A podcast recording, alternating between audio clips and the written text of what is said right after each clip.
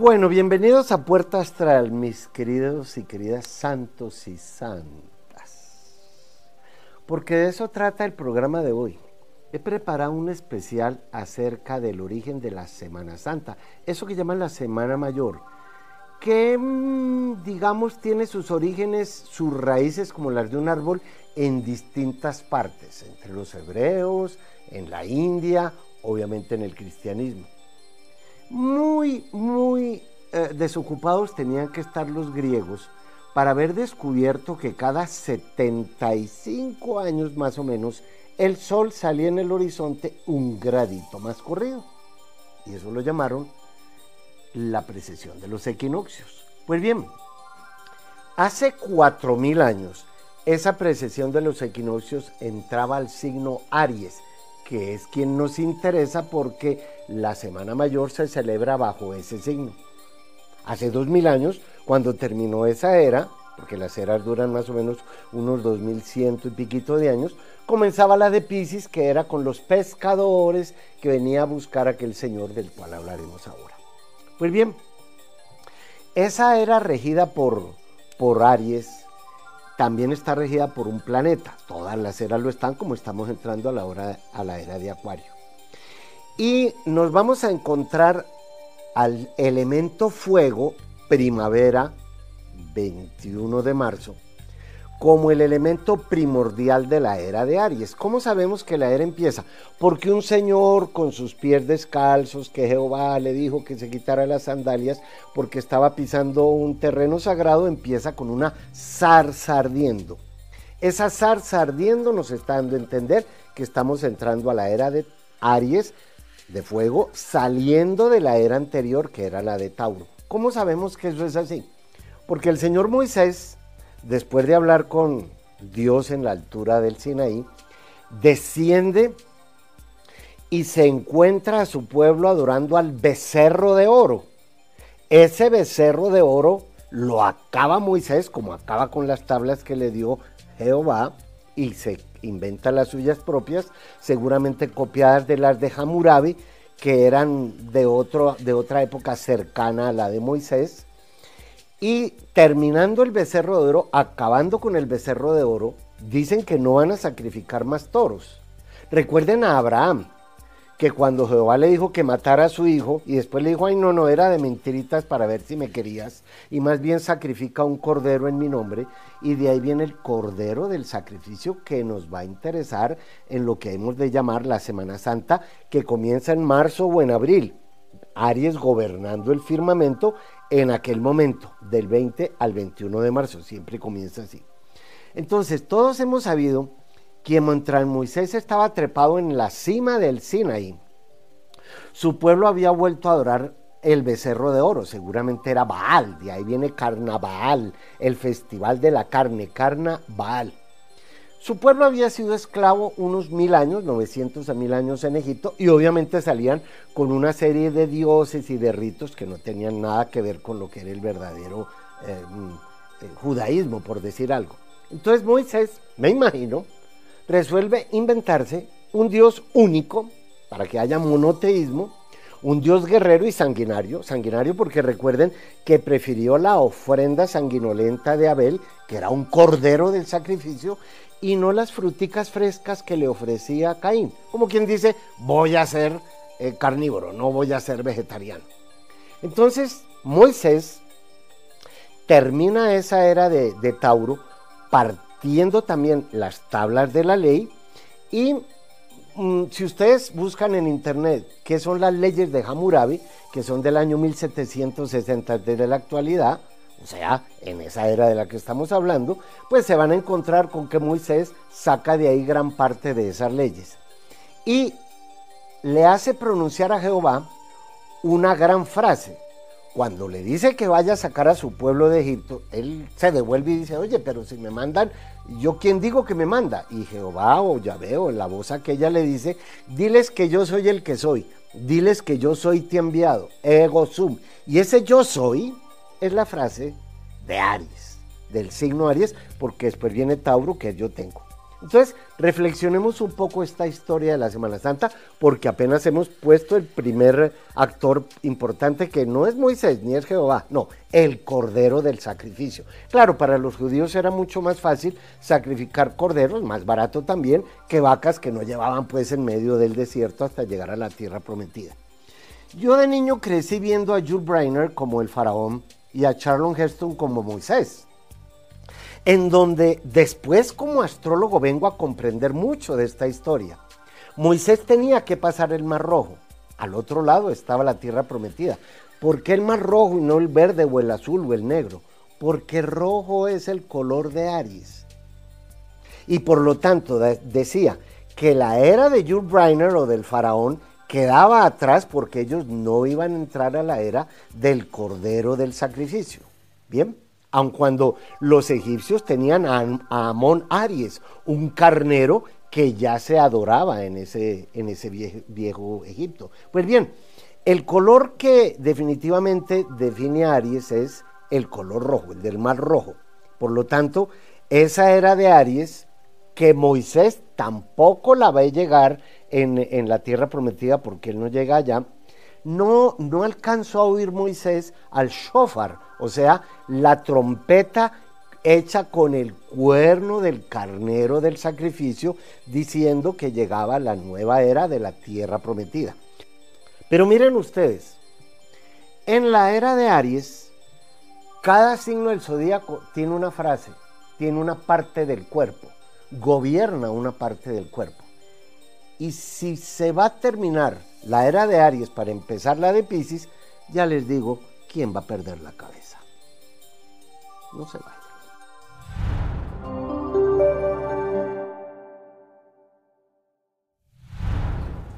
Pues bien, estando en, eh, en, el signo Aries zodiacal, no astronómico, sino zodiacal. Están en un muy buen momento ustedes, los Aries, las personas Aries, que quieran hacerse algún tratamiento o cirugías o todo lo que tenga que ver con escalar en un nuevo ciclo en su trabajo. Hay un talón de Aquiles que está en este momento en Aries. ¿Cuál será para ustedes su herida? Y no solamente es física, puede ser una herida emocional o espiritual o psicológica. Eso es lo que tienen que sanar en este momento de la existencia cada uno de ustedes, porque es muy oportuno que lo sepan, ya que eh, el ciclo que se está viviendo ahora Aries es precisamente ese, para sanar heridas personales o de otras personas inclusive. Tauro eh, tiene una linda conjunción de la que hablaremos hoy, que es de Mercurio y Urano. Como Mercurio es la mente personal, y Urano en la mente universal, yo les aconsejo a los Tauro que ahora abran su mente, salgan del corral ese en el que mantienen aquí en su cabeza rumiando las ideas sin tragárselas o sin llevarlas a la práctica. Es una linda conjunción la de Mercurio y Urano en Tauro. Si Mercurio son las ideas, pero Urano es la libertad y la independencia, ¿por qué no liberan esas ideas? Llévenlas a la práctica, compártanlas con los demás. Es un magnífico momento entonces en ustedes para todos los negocios que tengan que ver con tierra o administración de empresas. La lunita negra está en Géminis y por lo tanto, observen ustedes qué frustraciones, qué tristezas, qué fracasos, qué castraciones puede haber por ahí rondándolas, para observarlas en vez de juzgarlas como una época adversa en cualquier sentido. Lo que es adverso no es una época, lo que es así es la actitud que tenemos ante una época que nos parece como oscura, como que no sé para dónde salir, como que estoy en la crisálida, en la crisis, que es cuando la vida se nos enreda es porque nos vamos a volver mariposa. Si la actitud es correcta, es perfecto para salir de ahí. Pero la lunita que rige todo lo que tenga que ver con el tabú y el conocimiento oculto, y a Géminis que le encanta tanto aprender cosas e investigar por aquí y por allá, es una buena época para que se eh, metan más en el esoterismo. Cáncer no tiene ningún factor ahora encima, pero hoy entró la luna, la luna blanquita de escorpión a favorecer a cáncer en qué sentido? en todo lo que tenga que ver con sus estudios universitarios o doctorados o maestrías. Claro, todo esto depende de la, de la mm, edad que uno tenga y los intereses, porque otros cánceres pueden dedicarse al comercio al por mayor, a exportar, a importar, a cambiar de casa lejos, si es que les está rondando la idea, porque eh, los sentimientos de cáncer, cuando la luna lo afecta favorablemente, es pasar esos sentimientos como a una pasión. ¿Qué será lo que a ustedes los cáncer los está apasionando ahora? Y pasión no es sexo, ¿eh? A mí me apasiona este programa. Pues bien, entonces, en ese sentido, ustedes tienen que sentir muy bien y hacerle caso a esos presentimientos en esta semana cuando hoy la luna desde escorpión favorece completamente su signo. Y ya regreso.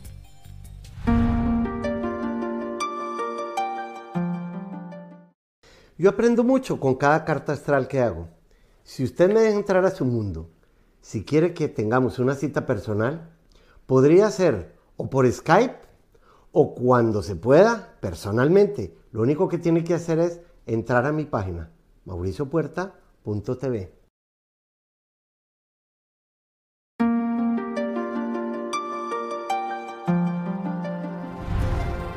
Si Aries rige la cabeza porque normalmente sale la cabeza de la señora que nos parió, pues Pisces va a regir los pies.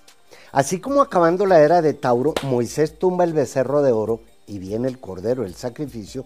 Para terminar la era de Aries, alguien tiene que perder la cabeza y alguien le tiene que lavar los pies a otra persona para decir que comenzó la era de Pisces, la, la de los pies. Pues bien, les presento a Juan el Bautista perdiendo la cabeza y a María Magdalena la gran enamorada de Jesús, lavándole los pies y secándoselos con los cabellos de la cabeza, como diciendo, lo superior en mí es inferior a lo inferior en ti. Se acaba la era de Pisces, de Aries comienza la era de Pisces. Pues bien, estamos en los alrededores del año 7 antes de lo que nos dice la Iglesia Católica que nació Jesús, porque nadie sabe cuándo nació ese personaje.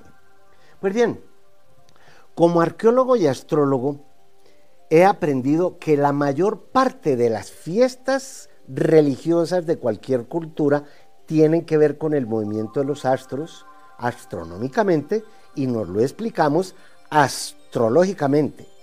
La fiesta del Cordero de Pascua, que era el Pesaj, o lo que llaman los hebreos el Pesaj, el pasaje del sol por el equinoccio de primavera en el hemisferio norte, rememoraba la liberación de ese pueblo judío precisamente.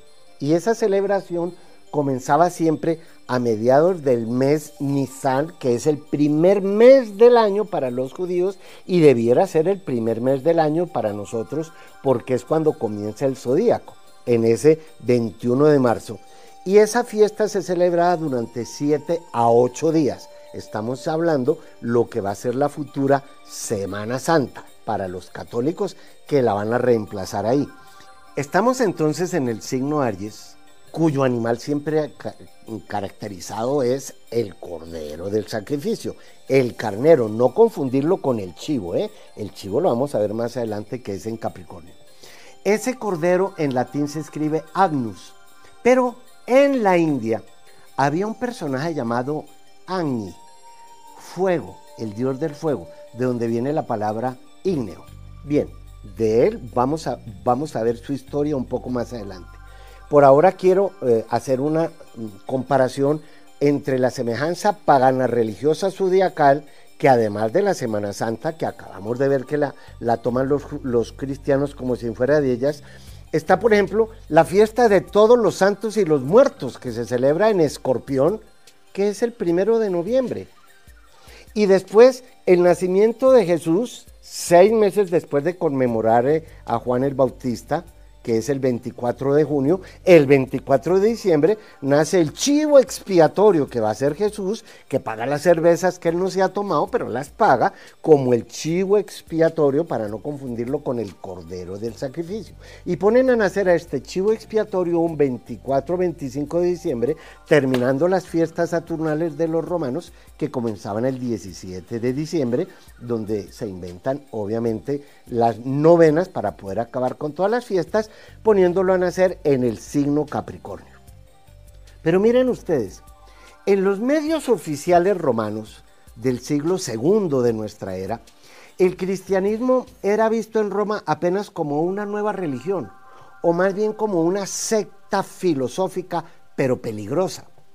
Y a pesar de que los cristianos en esa época ya celebraban el domingo de Pascua, después de la primera luna llena del 21 de marzo en adelante, pues la sociedad romana, que estaba compuesta más o menos por un millón de habitantes, no le ponía mucha atención a esto de los cristianos, no conocía aquello y ninguno de los escritos, por ejemplo, de Apuleyo, que vive del año 123 al 180, ya de esta era, pues no hay ni una sola referencia al cristianismo, o sea, no era de gran importancia.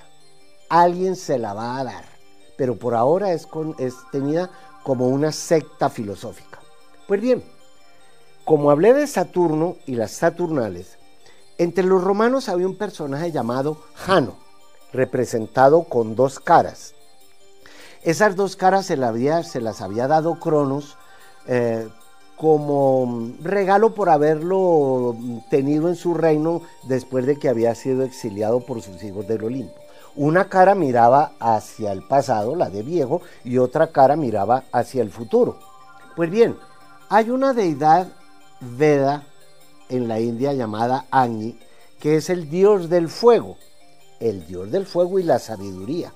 Muy apropiado para Aries porque lo representan montado precisamente sobre un carnero. Agni parece que se va a volver Agnus, el animal de dicho signo. Pero mientras las dos caras de, de Jano, una era para mirar el pasado como yo de arqueólogo y otra para mirar el futuro como yo de astrólogo, y le daré en el mes de enero, en el mes que nazco yo, y Dios de las puertas, que es mi apellido, el de Angin no es más que el simbolismo de la luz, el bien y el yang, una de las caras, y la otra la oscuridad, el mal o el yin. Pero para no hablar de, bien o mal, hablemos más bien de polaridades, una polaridad positiva y otra polaridad negativa. Pues bien, ese Dios que acabo de mencionar, Agni, tan importante para el 21 de marzo, la primavera, y lo que después será la Semana Santa, en la India es la deidad védica del sol y el sol se exalta en Aries. Es un dios pensante, es un dios eh, viviente, representante del fuego físico o del fuego espiritual.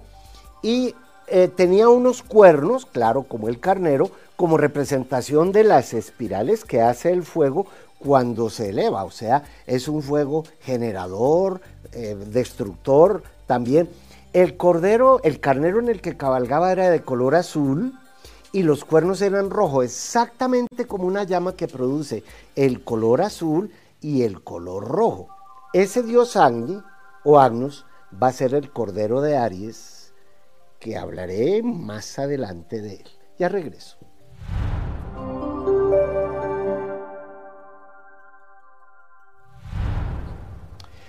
Pues bien, leoncitos y leoncitas, qué buena época para que ustedes, sabiendo cuál es la voluntad divina o lo inexplicable o lo que no depende de ustedes, que tienen que realizar, dejen que eso se realice.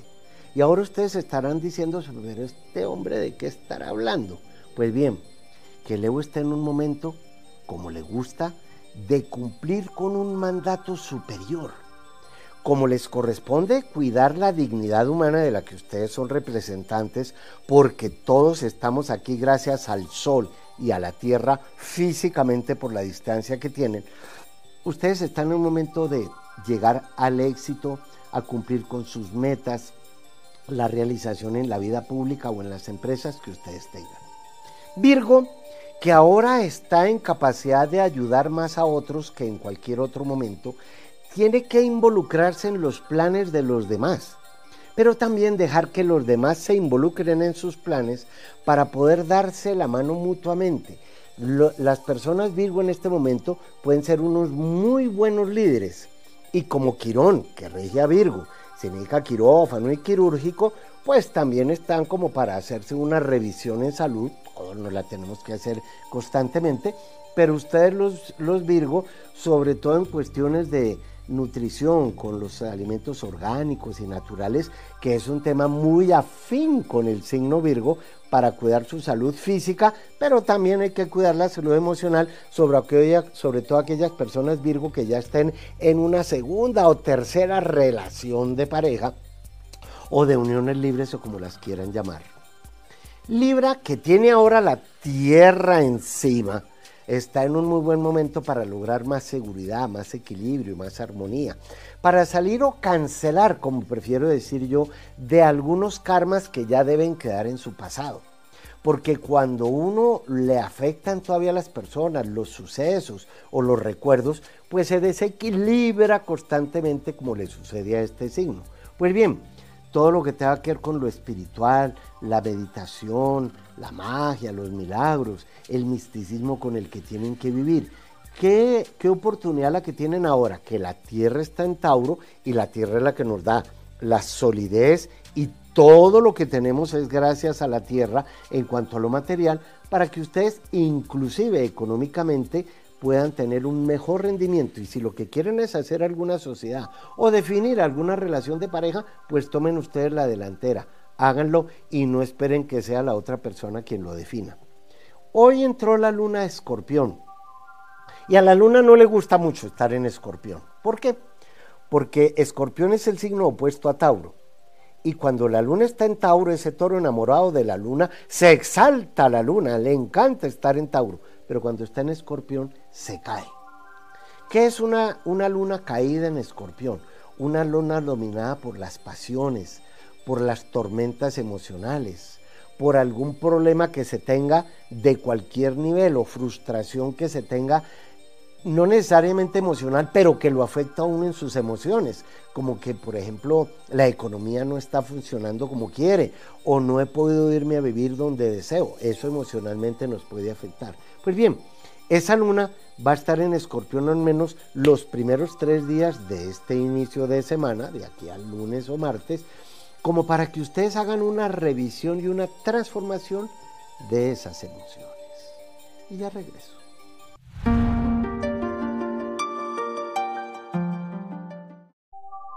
creado una aplicación en donde el servicio de buscar pareja es muy especial. No importa el sexo ni el género. La aplicación nos va a dar la posibilidad de comprender cuál es esa persona con la que estamos sincronizados. Esa aplicación la encuentran ustedes ahora como uno de mis servicios astrales.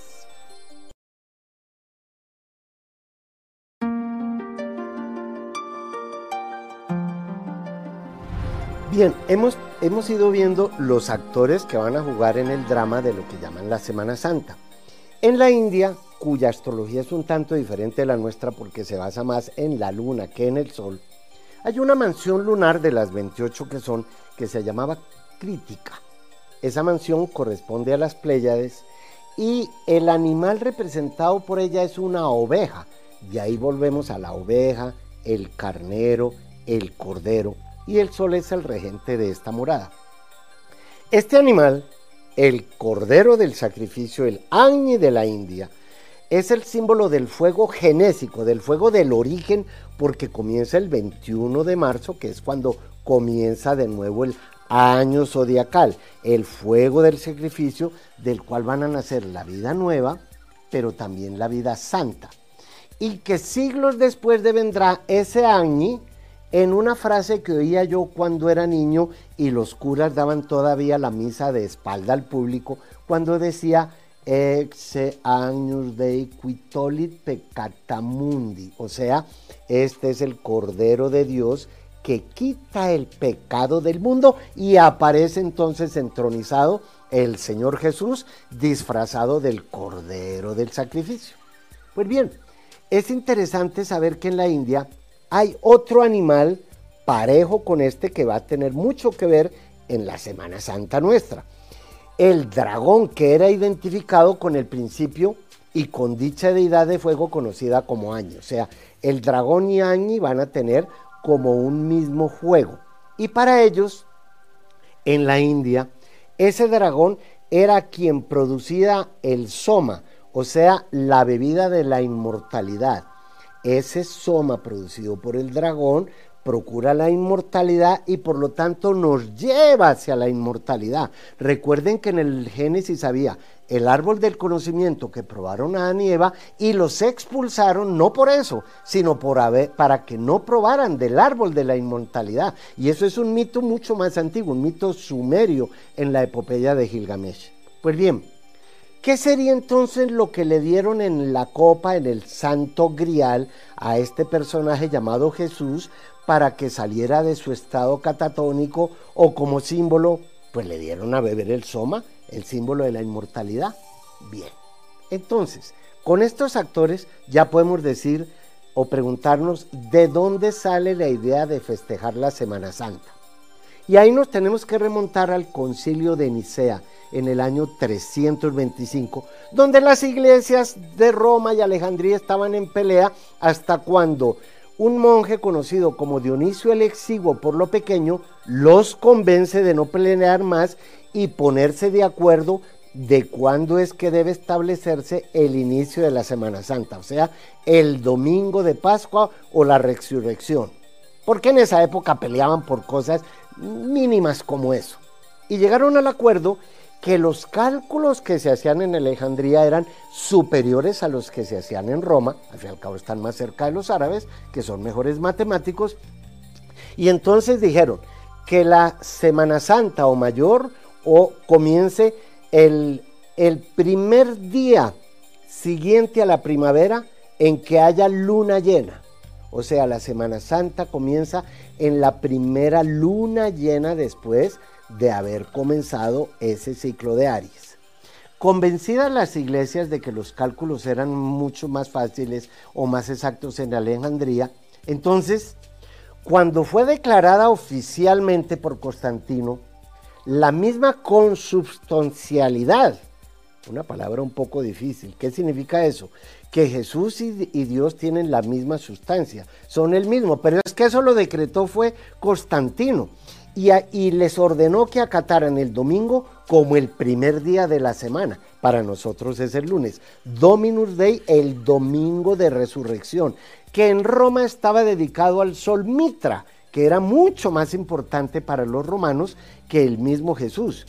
Y también en el concilio de Nicea fue instaurado por obligación el credo como acto de fe y prohibido el matrimonio para los sacerdotes, porque me imagino que para las arcas de la iglesia debía ser, y aún debe ser muy caro si los sacerdotes se casan, llevar pues las prestaciones sociales de los hijos y pagar los seguros de vida, etcétera, etcétera, etcétera. Pues bien, resulta que el, patriarca de Alejandría, muy aficionado a la astronomía, tenía su propio observatorio y era el encargado de informar a las iglesias cuándo celebrar la fiesta de, Pascua, en el domingo posterior al decimocuarto día de esa luna, como inicio de la primavera. Y además Constantino le ordenó a un personaje llamado Macario que tenía que destruir los templos de Júpiter y de Venus. Se está acabando los mitos, se está acabando la astrología y está empezando la religión obligatoria instaurada por el emperador Constantino. Si él hubiera dicho que serían los musulmanes, yo les estaba dictando esto, tal vez con algún turbante.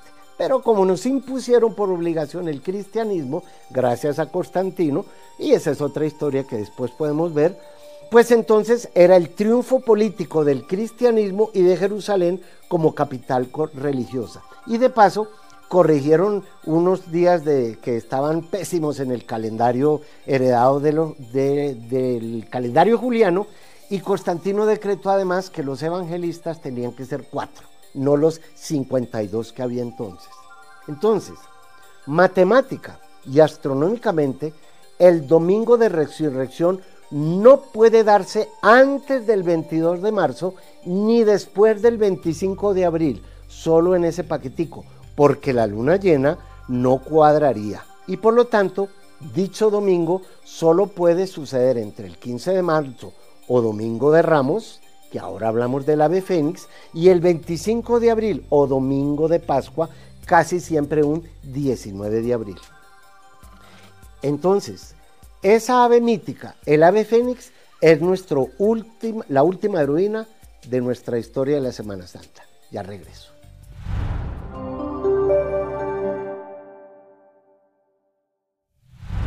Oigan, Sagitario, ya que ustedes son el signo de la mente superior, que esto que está empezando ahora a partir del 21 de marzo los haga pensar a ustedes mucho más en grande, que sus aspiraciones sean lo más grande posibles, especialmente en lo económico, porque la tierra les va a dar a ustedes en esta época mucho más de lo que les ha podido dar en otra oportunidad.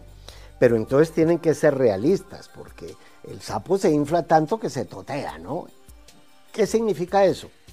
Que Júpiter siendo el planeta más grande del sistema solar, no le encantan los diminutivos, a no ser que uno diga que la vida está compuesta por, pequeñeces, como un pequeño yate, como una pequeña mansión, como una pequeña fortuna. Pues bien, eso es lo que ustedes tienen que así pensar en este momento de esa manera. Capricornio que está en un magnífico momento para comenzar temas eh, de comercio, no sé si tengan algo que ver con el transporte, con editoriales, con ser abogados, porque Capricornio rige las leyes y por lo tanto a los abogados.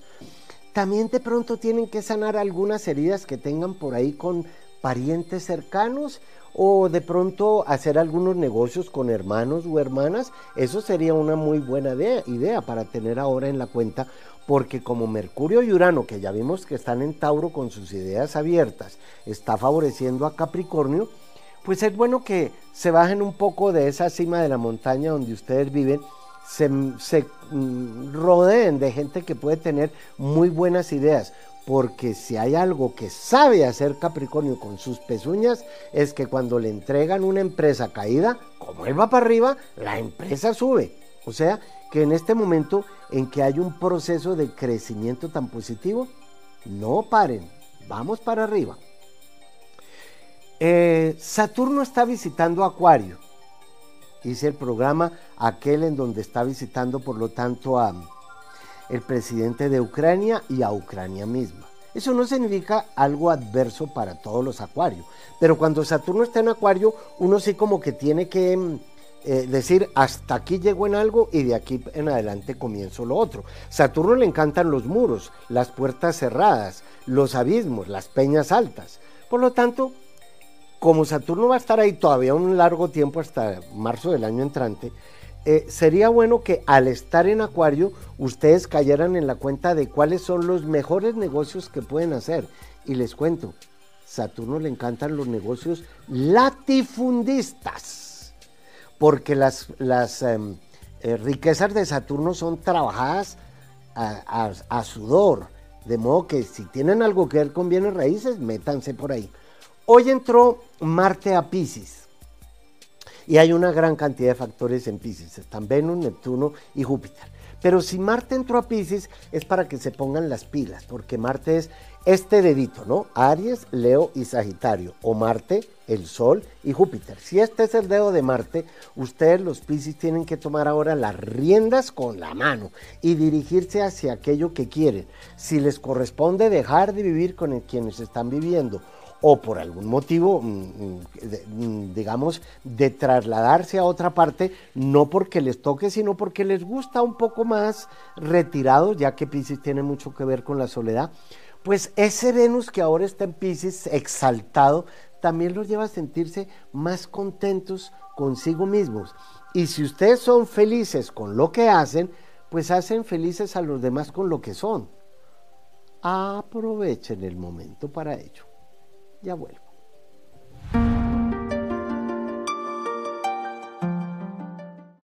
Yo aprendo mucho con cada carta astral que hago.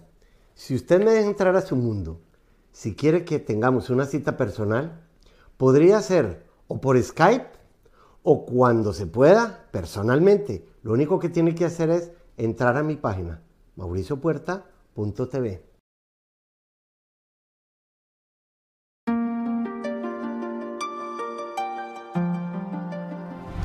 Pues bien, el último personaje que les quiero presentar para la Semana Santa es muy importante entre los persas.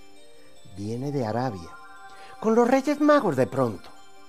Que el 6 de enero, y por eso se celebra el Día de los Astrólogos el 6 de enero, porque si no hubiera sido por los Reyes Magos que eran astrólogos o astrónomos, nadie se hubiera dado cuenta del simbólico nacimiento de este personaje en medio de los pastores de Aries y su cordero. Pues bien, ese último personaje es el ave fénix. El ave fénix tiene una historia que me encanta y la estudiamos en Escorpión en nuestra casa 8, porque cada casa del zodíaco tiene un animal, obviamente el de Aries o la casa 1 es el cordero del sacrificio. Yo nací con el sol ahí, de modo que estoy esperando hacer un sacrificio final, sacro oficio, un oficio sagrado, o volver mi oficio sacro, para que no sea un sacrificio, sacrificarme por nadie. No, no, no, no, no, no. Esa es una idea que no cuadra muy bien. Pues bien, esa mítica ave persa, el fénix, también como Añi y como el dragón, va a ser símbolo, símbolo del fuego, que según la leyenda, vuela a Egipto, se prende fuego a sí misma y lo hace cada 100 años en una centuria. Pero miren entonces lo interesante de cómo se copian de esto para también traerlo a la Semana Santa.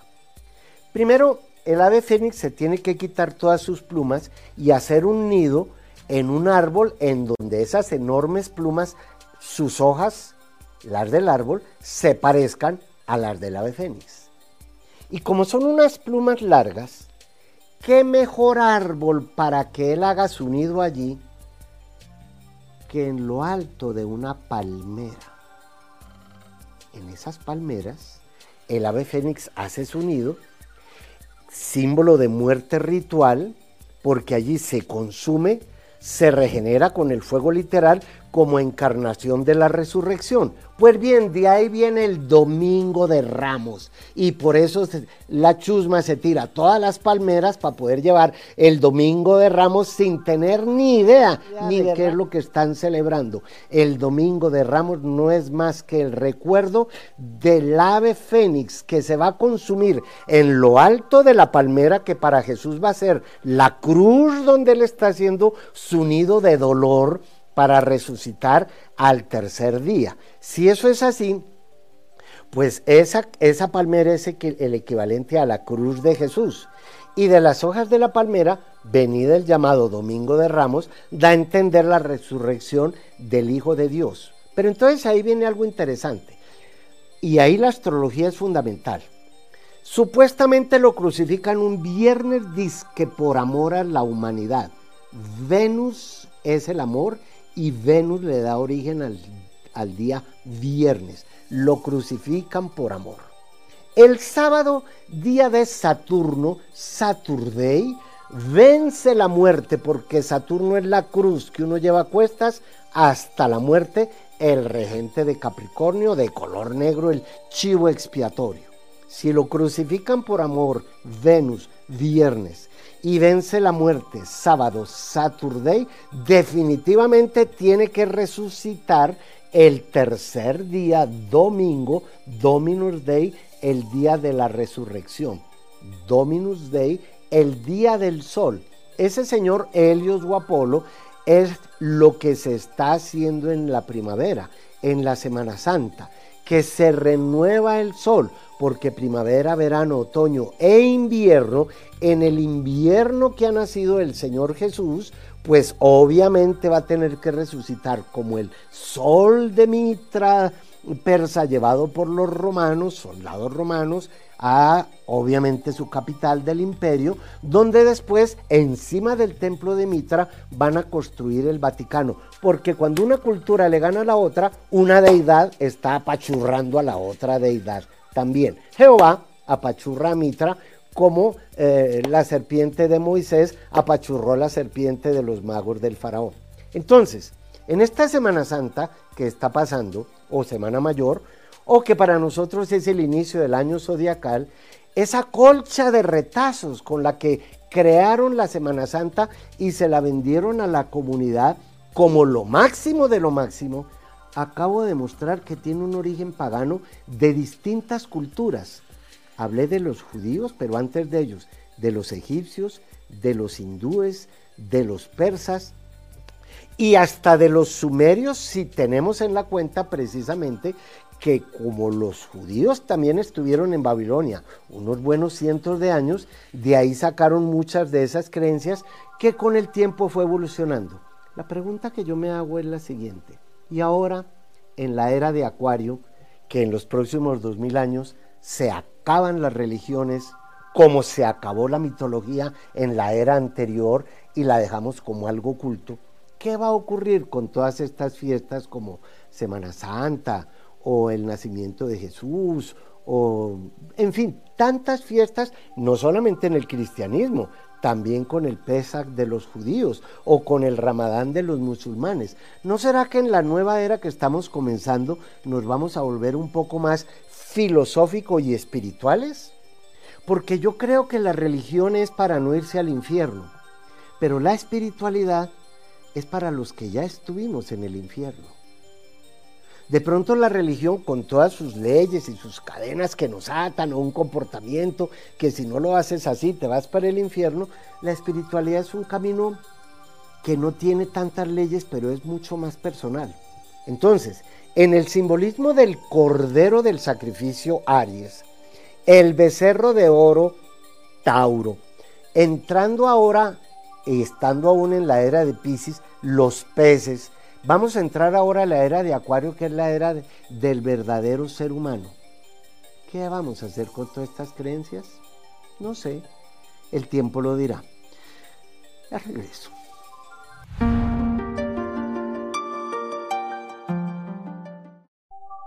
He creado una aplicación en donde el servicio de buscar pareja es muy especial. No importa el sexo ni el género la aplicación nos va a dar la posibilidad de comprender cuál es esa persona con la que estamos sincronizados. Esa aplicación la encuentran ustedes ahora como uno de mis servicios astrales.